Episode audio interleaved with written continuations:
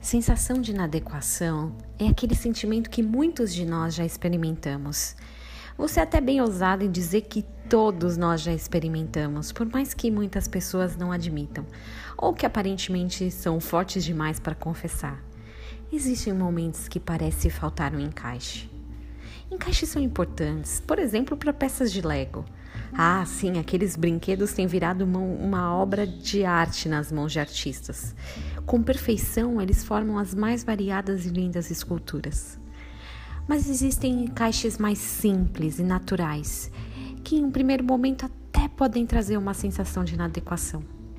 Algumas árvores, por exemplo, elas são resultados de encaixes que em um primeiro momento parece inadequado. Excerto esse processo é relativamente simples. Uma árvore consolidada, com no mínimo três anos de existência, é utilizada como base. Daí, galhos de outros tipos de árvores são encaixados nela.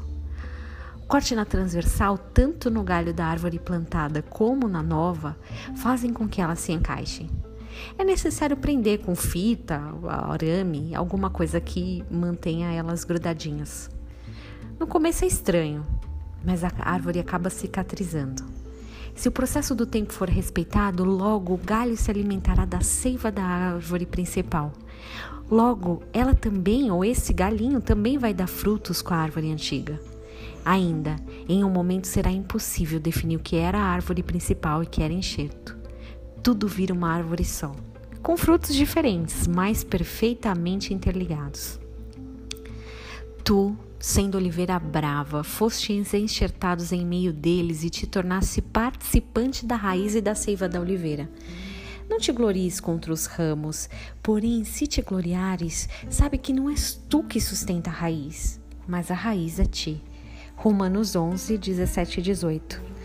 Ah, mas eu queria ser uma árvore solo, plantada e crescida sozinha. Mas não é assim que Deus trabalha. Não há carreira solo, há enxertos. Todos nós passamos pelo processo dolorido e aparentemente inadequado de ser colocado em uma árvore principal. Porém, com uma seiva única que provém de Cristo, já não somos apenas galhos independentes. Na árvore há beleza, fora dela não há vida. Que bom, eu sou feliz em fazer parte de um grande enxerto alimentado pela palavra de Cristo. E você? Tenha um dia abençoado no Senhor.